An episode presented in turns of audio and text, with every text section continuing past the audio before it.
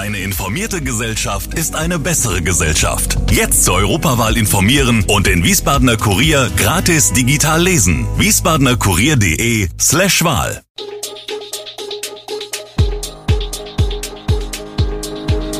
Gude, unser morgendliches News Update. Das Wichtigste aus Wiesbaden für Sie im Überblick.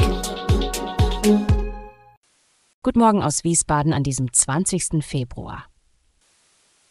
Die Staatsanwaltschaft ermittelt nach antisemitischem Vorfall in Caligari-Kino, erneuter Streik am Flughafen. Und Rekordzuschauerzahl beim Auswärtsspiel des SVWW, das und mehr hören Sie heute im Podcast.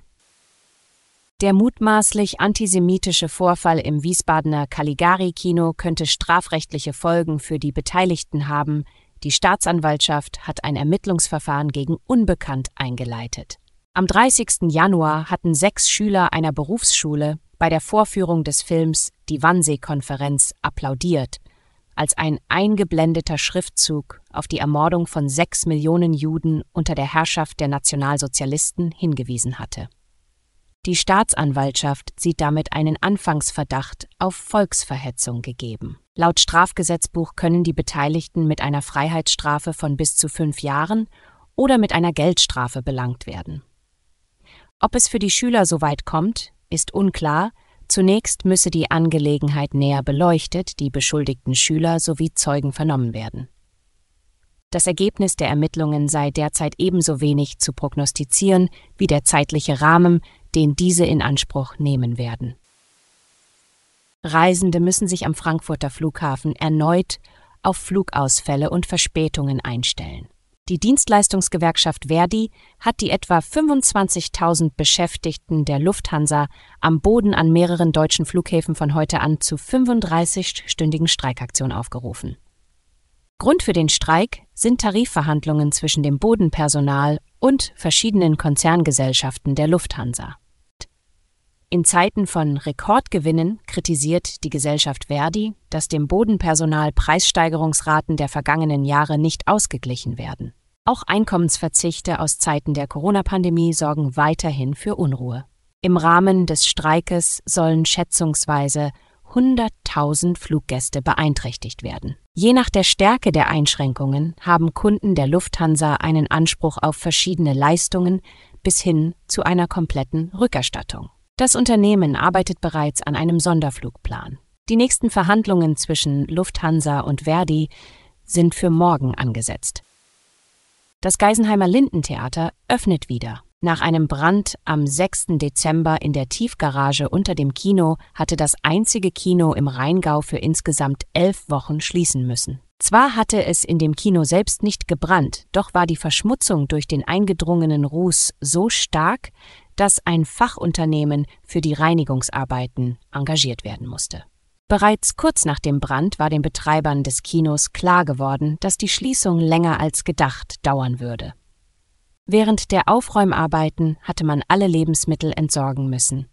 Der Schaden an den Geräten hielt sich hingegen glücklicherweise in Grenzen. Und nachdem die Reinigung Mitte Februar abgeschlossen wurde, laufen aktuell die letzten Arbeiten vor der Wiedereröffnung. So müssen etwa noch Zutaten für die Popcornmaschine besorgt werden. Denn wenn das Lindentheater am Donnerstag seine Türen öffnet, gibt es für die Gäste jeweils eine kleine Tüte Popcorn gratis. Einzelne Züge der Linie RB10 werden von heute bis Donnerstag, 22. Februar, jeweils ab etwa 21.30 Uhr zwischen Frankfurt Hauptbahnhof und Wiesbaden Hauptbahnhof umgeleitet. Die Haltestellen Frankfurt Höchst und Mainz Kastell entfallen. Alle betroffenen Züge halten ersatzweise am Mainzer Hauptbahnhof. Grund sind Bauarbeiten der DB Infrago AG zwischen Frankfurt Höchst und Wiesbaden Hauptbahnhof. Die täglich jeweils letzten auf dem regulären Linienweg verkehrenden Züge im Zeitraum sind der Zug mit Abfahrt um 21.31 Uhr in Wiesbaden Hauptbahnhof in Richtung Frankfurt Hauptbahnhof und der Zug mit Abfahrt um 20.53 Uhr in Frankfurt Hauptbahnhof in Richtung Neuwied. Fahrgäste mit dem Fahrziel Mainz-Kastell können am Mainzer Hauptbahnhof unter anderem in die Buslinien 6, 68 und 91 umsteigen. Fahrgäste mit dem Fahrziel Frankfurt Höchst nutzen bitte ab Frankfurt Hauptbahnhof die Züge der Linien S1, S2, RB12 und RB22, Alle anderen Züge sind nicht von der Baumaßnahme betroffen. Sie können während des gesamten Zeitraums auf dem regulären Linienweg verkehren und halten in Frankfurt Höchst und Mainz-Kastell. Rekord für den SVW in Wiesbaden. Noch nie sahen so viele Menschen ein Spiel der Elf von SVWW-Trainer Markus Kauczynski. Genau 60.542 Zuschauer strömten in die Weltins Arena zum 1:0 Sieg des FC Schalke 04 gegen die Wiesbadener.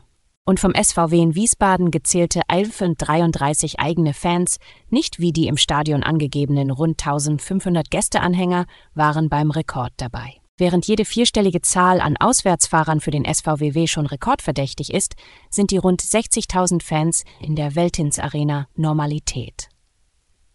Hinter dem großen Rivalen Borussia Dortmund und Bayern München hat nämlich der Bundesliga-Absteiger den dritthöchsten Zuschauerschnitt im deutschen Profifußball. Allerdings ist jedes Auswärtsspiel in den großen Arenen für die SVWW-Spieler im Regelfall ein Erlebnis. Zum Vergleich, in der heimischen, kuscheligen Brita Arena heißt es schon bei etwas über 12.000 Zuschauern ausverkauft. Im Schnitt hat der SVWW in dieser Saison in den bisherigen elf Heimspielen 9600 Zuschauer begrüßt. Es ist nicht verwunderlich, dass der SVWW trotz deutlicher Verbesserung zur dritten Liga in dieser Statistik zusammen mit dem anderen Aufsteiger SV Elversberg das Schlusslicht der zweiten Liga ist. Alle Infos zu diesen Themen und noch viel mehr finden Sie stets aktuell auf wiesbadener-kurier.de. Gude Wiesbaden ist eine Produktion der VRM von Allgemeiner Zeitung, Wiesbadener Kurier, Echo Online und Mittelhessen.de. Redaktion und Produktion die NewsmanagerInnen der VRM. Ihr erreicht uns per Mail an audio.vrm.de.